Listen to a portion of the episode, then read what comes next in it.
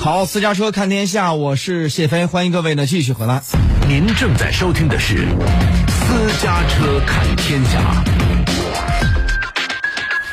现在是北京时间的十二点的二十三分。阔步出彩新征程，关注全国两会。河南广播电视台都市事业部特别呈现《两会进行时》。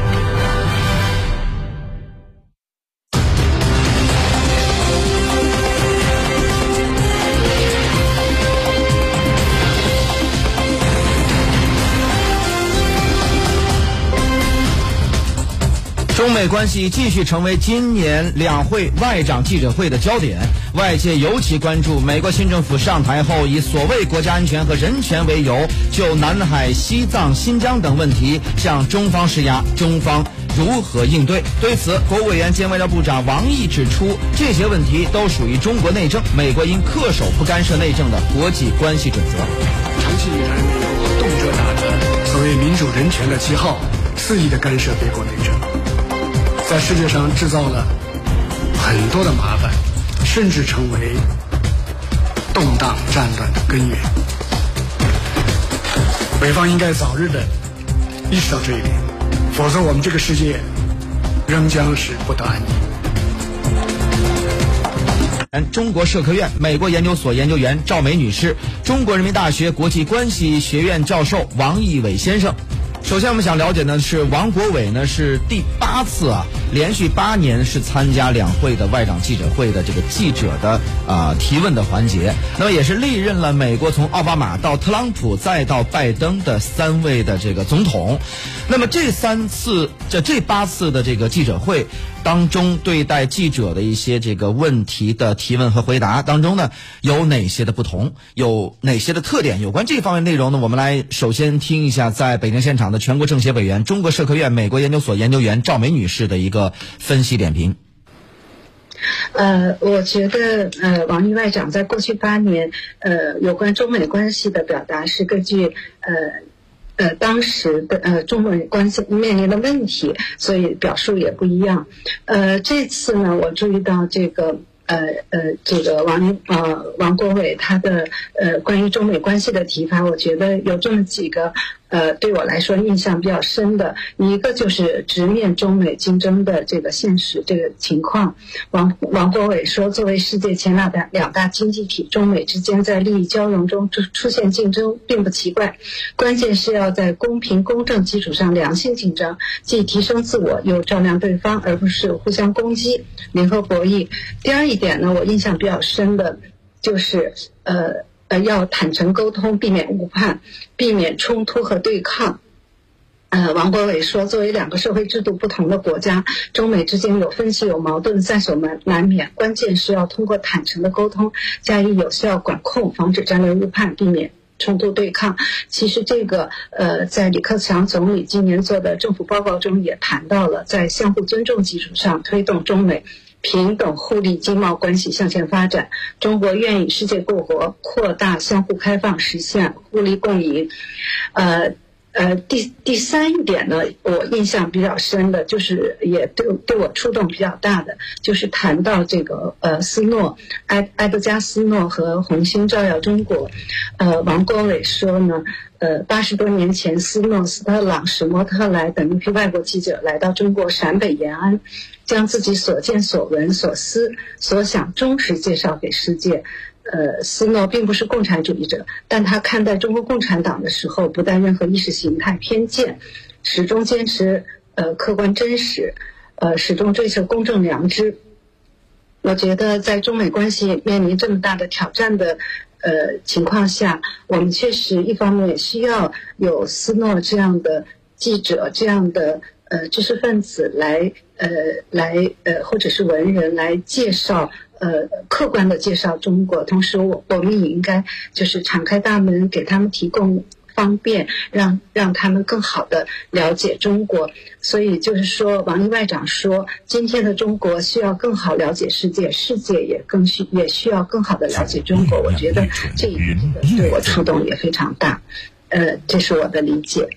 没错呢，就是看待中国呢，不需要美国用这个非常美好的滤镜去看待，但是也不需要用一个灰色滤镜去看待。好了，呃，那么在提到这个中美关系的时候呢，现在经常听到一个词叫做竞争，但其实还有另外一个词叫做竞合，这是呃著名的外交官。呃，傅莹女士在《纽约时报》上曾经刊登的一篇文章当中所用到的一个词，怎么去看到中美之间的这种关系？包括到底是竞争还是竞合呢？有关这方面内容呢，我们来听一下在北京现场的中国人民大学国际关系学院教授王毅伟先生来听一下他的一个分析点评。啊，的确，中美之间呢，现在关于话语权慢慢在聚焦了。以前是各说各的啊，因为中国人首先是讲关系。然后呢，讲问题。美国呢，先讲具体的问题，然后再讲那个关系。那么现在中国也开始讲啊，这个竞争了，公开承认是有竞争的。但是什么样的竞争呢？中美之间还没有达成共识。美国说是一种战略竞争，啊，那么战略当然有点讲了争夺世界霸权一样的感觉。呃，那么中国人讲的是竞争与合作啊并存的，或者竞合关系。我觉得这是一个很大的一个进步。呃，最对于这个竞合关系作为客观描述的，我觉得还是习主席。在两个月之前，达沃斯的那个讲话说，中美之间是你追我赶的田径赛，啊，不是你死我活的角斗赛。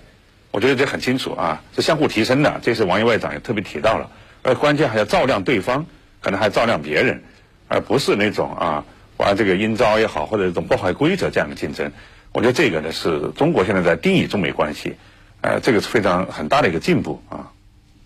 其实中美关系呢，虽然是目前呢是有这么一个竞争关系，但是还有很多的可合作的点呀。包括王国伟呢，在这个外长记者会上呢，其实也点出了很多可合作的领域，其中就包括了气候问题。那么就气候问题的这个合作的这个方面，我们来听一下在北京现场的全国政协委员、中国社科院美国研究所研究员赵梅女士来听一下她对此的解读。嗯，我觉得这个说的特别特别好。呃，一方面呢，气候变化是我们全人类共同面临的一个呃呃，大家需需要我们一起，不管不仅是中美，是中国，我们应该呃呃联手，呃就就是就是世界各国一起来应对的这么一个全球性的一个问题，这是一个一个层面的问题。呃，这是一方面。另外一方面呢，我觉得用在中美关系上，我觉得也特别好，就是推推。推动中美关关系辞旧迎新，重回正轨，呃，这个代表着一种非常好的呃，就是前景和希望。呃呃，我觉得一方面呢，就是呃呃，在农历除夕，习近平主席应邀呃与这个拜登总统通了电话，呃，两国元首就中美关系。呃，深入交换意见，为两国关系重回正轨明确了努力的方向。我觉得这个传达了一个呃非常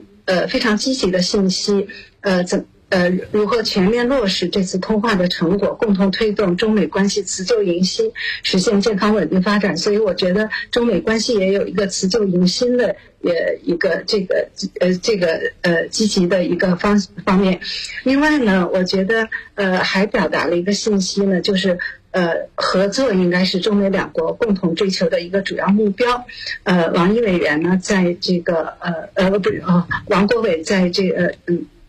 呃，在记者招待会上说，更重要的是，呃，无论从两国还是世界人民的共同利益出发，合作都应该成为，呃，中美两中美双方追求的主要目标。呃，呃，呃，这个呃，第三点呢，我觉得就是说，呃，我我个人认为呢，尽管中美关系现在面临着非常大的困难，但是我觉得从我个人的经历来看，建交四十年的这个社会基础不会一夜之间的塌。呃，崩塌，在美国有一些非常有远见的专家学者、战略家，他们一直保持着和中国同行的沟通，所以我觉得这也是一个一个，就是他们在也在呃默默的推动着中美关系辞旧迎新、重回正轨，这是我的理解。好，那么另外呢，是怎么去理解这个特朗普给拜登政府留下来的政治遗产，或者说是用另外一个词儿叫政治遗毒呢？有关这方面内容，我们继续来听一下赵梅女士对此的分析，就是未来拜登时代中美关系的一个发展的方向。嗯，我觉得真的是，呃，您您刚才说的非常对，就是特朗普留给留给美国的政治遗产很很大程度上是政治遗毒，呃，从国内来讲。呃，特朗普的最大的政治遗产就是加剧了美国社会的分裂、政治极化。呃，从这个中美关系来讲呢，呃，有这么几个方面，他留下来的就是将中国定位为战略竞争对手，认为中国对美国构成了安全挑战，用贸易战的方式来处理中美贸易问题。呃，此外呢，这个特朗普还打开了这个潘多拉的盒子，在美国释放出强大的反华势力。呃，他还攻击中国共产党和中国的社会制度，呃，还以人权为由干涉中国的中国内政，呃，同时呢，他还组建了这个，就是试图组建针对中国的，呃，政治联盟。此外呢，还把高科技当做这个，呃，呃，大国竞，呃，决定大国竞争，呃，成败的一个关键领域。呃，他，呃，特朗普政府呢，加强了对中美。科研人员往来的限制，呃，打着这个美国优先的旗号，掀起了这个逆全球化的呃潮流。那么，所以呃，从拜登呃来看呢，我觉得呃为为重启中美关系，为中美关系重回正轨提供了一个契机，一个机遇。但是，我们也面临着非常大，也面面临着挑战。从拜登政府上台以来，呃，几次的重要讲话，几次的呃这个政策宣示来看，呃，面临着非常大的困难。